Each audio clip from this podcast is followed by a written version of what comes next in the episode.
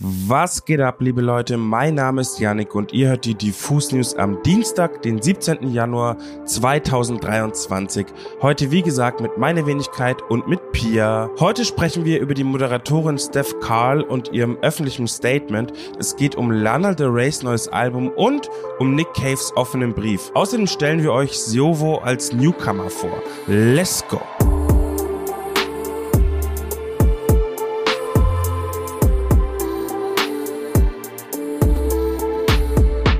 Triggerwarnung, in diesem Beitrag geht es um rassistisch motivierte Gewalt. Auch wenn viele davon nicht aktiv betroffen sind oder es nur selten mitbekommen. Rassistische motivierte Diskriminierung und Gewalt ist für viele Millionen Menschen in Deutschland eine Realität, mit der sie alltäglich klarkommen müssen und die leider viel zu oft ohne Konsequenzen bleibt. Diese Erfahrung musste offensichtlich Steph Karl, die man wohl am ehesten als Moderatorin von 16 Bars oder in ihrem Job bei Warner Music kennt, ebenfalls machen. Am Sonntag meldete sie sich per Instagram Video Post zu Wort und berichtete über einen Vorfall, der ihr und einer Freundin wohl schon 2021 passiert ist. Ich zitiere. In 2021 wurden ich und meine Freundin Opfer eines rassistisch motivierten Angriffs, erzählte die Musikjournalistin. Dieser Angriff habe sich in Berlin-Kreuzberg Mitte zugetragen, wo sie mit ihrer Freundin ebenfalls eine POC in einem Café wiederholt von einem anderen Kunden rassistisch beleidigt worden sei. Er hat uns mehrfach das N-Wort genannt und dann auch das N-Wort gegendert. Das fand er besonders witzig. Die beiden Freundinnen hätten versucht, die Situation zu deeskalieren und den Laden einfach verlassen,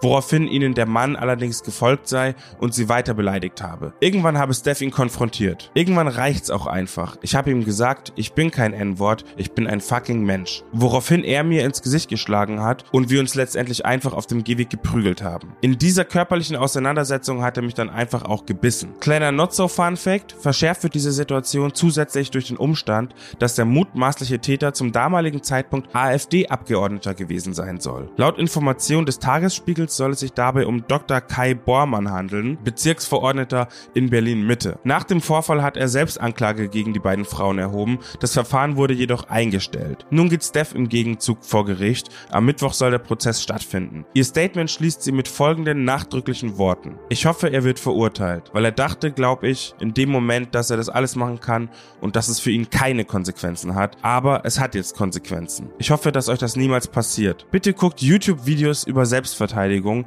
Bitte geht im Selbstverteidigungskurse. Schützt euch, wehrt euch, weil niemand hat das Recht darauf, euch rassistisch zu beleidigen. Niemand hat das Recht darauf, euch körperlich weh zu tun. Ich finde, sehr viel mehr kann man dazu nicht sagen. Liebe Grüße an Steph und wir wünschen dir aus der Redaktion ganz viel Kraft. 2021 beschenkte uns Lana Del Rey ja gleich mit zwei Langspielern. Chemtrails Over the Country Club und Blue Bannisters. Ganz klar also, dass die Sterne für ein weiteres Album in 2022 oder 2023 etwas wackelig standen. Aber die Queen of Sadness lässt uns doch nicht so lang warten, wie wir gedacht haben und eine neue Scheibe steht schon in den Startlöchern. Mit dem Release ihrer unnötig kompliziert benannten Single Did You Know That There's a Tunnel under Ocean Boulevard im Dezember 2022 kündigt kündigte Lana Del Rey nämlich auch die Veröffentlichung ihres gleichnamigen neuen Albums für den 10. März 2023 an. Kleines Update, mittlerweile wurde diese Veröffentlichung übrigens auf den 24. März verschoben. Jetzt hat Lana Del Rey die Tracklist ihres Albums veröffentlicht und prompt für einen Skandal gesorgt. Allerdings nicht etwa aufgrund von fragwürdiger Songtitel oder Feature-PartnerInnen. Obwohl ich hier wirklich sehr gespannt auf die Kombinationen mit Tommy Genesis, Father John Misty oder Bleachers bin. Aber nein, die Welt ist stattdessen in Aufruhr, weil Lana Del Reys Instagram-Post mit der Tracklist auf Instagram gesperrt wurde. Die Songtitel postete Lana Del Rey ursprünglich auf Instagram zusammen mit Fotos, die sie teilweise nackt bzw. vor allem ihre Brüste zeigten. Der Post wurde wegen der Instagram-Linien wieder entfernt. Aber das war's noch nicht, denn wenn jemand Album-Promo kann, dann ist es wohl Lana Del Rey. Statt ihr angekündigtes Album Did You Know That There's a Tunnel Under Ocean Boulevard auf den üblichen Billboards in New York oder Los Angeles zu bewerben, ließ sie vor kurzem nämlich Plakatwände in Tulsa im Bundesstaat Oklahoma aufstellen der Heimatstadt ihres Ex-Freundes. Außerdem erschien die erste Single am Geburtstag ihres Ex-Freundes. Eine Promostrategie, die sich nun ja auch Miley Cyrus mit ihrem Song Flowers zu Herzen genommen hat. Naja, ich bin auf jeden Fall jetzt schon gespannt auf das neue Lana Del Rey Album. Das könnte nämlich eventuell den Herzschmerz über die Trennung von Lana Del Rey nochmal genauer beleuchten. Achtung Leute, jetzt geht's um eines der Trendthemen 2023, nämlich um die sagenumwobene künstliche Intelligenz oder auch AI genannt. Die Technologie, mit der sich Computer dank einer menschengemachten Software und scheinbar unendlichen Parametern Skills aneignen und sogar menschliche kreative Arbeit imitieren. Ihr habt doch sicher diese Anime-Style-Filter gesehen, die euer Gesicht in einen stilisierten Artstyle verwandeln. AI, ganz klare Sache. Wir haben auf unserer Diffus-Seite von Computern geschriebene Reviews zu all Alben in einem Beitrag veröffentlicht, ebenfalls AI. Außerdem gibt es einen Chatbot, der dir anhand deiner angegebenen Eckdaten Bilder aller Art kreiert und dabei oft gefährlich nah an echte Kunststile kommt. Dreimal dürft ihr raten, ebenfalls AI. Es gibt allerlei Apps und Chatbots, die auf diese Technologie zurückgreifen, so zum Beispiel auch der ChatGPT. Dieses Programm ist sogar in der Lage, Lyrics für KünstlerInnen in bestimmten Patterns zu generieren. Das ist schon ziemlich spooky Stuff, wenn man sich das mal anschaut. Und für manche Artists ist das sogar potenziell potenziell existenzgefährdend und auch einfach respektlos, wie zum Beispiel Writing- und Musiklegende Nick Cave findet. Der hat nämlich einen offenen Brief geteilt, in dem er sich mit dem Thema AI und dem Chat GPT auseinandersetzt. Ich zitiere, mit einer Art algorithmischen Ehrfurcht haben mir seit dem Launch im letzten November viele Leute Songs im Stil von Nick Cave geschickt.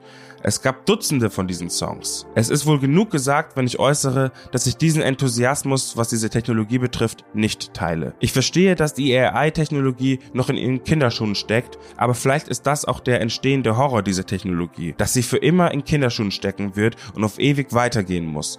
Immer nach vorne und immer schneller. Songs entstehen aus Leid. Damit meine ich, sie entstehen aus dem komplexen innerlichen Kampf mit dem Sein an sich. Und naja, soweit ich weiß, können Algorithmen nicht fühlen. Dateien leiden nicht. ChatGPT hat kein inneres Selbst. Es war nirgendwo, es hat nichts überstanden, es hat noch nie die Dreistigkeit gehabt, Grenzen zu sprengen und deswegen hat es auch nie die Kapazität für eine überschreitende Erfahrung, denn es hat kein Limit, welches überschritten werden muss oder kann. Die melancholische Rolle von ChatGPT ist, dass das Programm dazu verdammt ist, eine menschliche Erfahrung zu imitieren, die es nie erleben kann. Ziemlich harte und klare Worte. Dann richtet Nick Cave seine Worte an Mark, einen der Fans, die ihm so einen AI-Song eben zugeschickt haben. Mark, danke für den Song, aber bei aller Liebe und mit allem Respekt der Welt. Dieser Song ist Bullshit.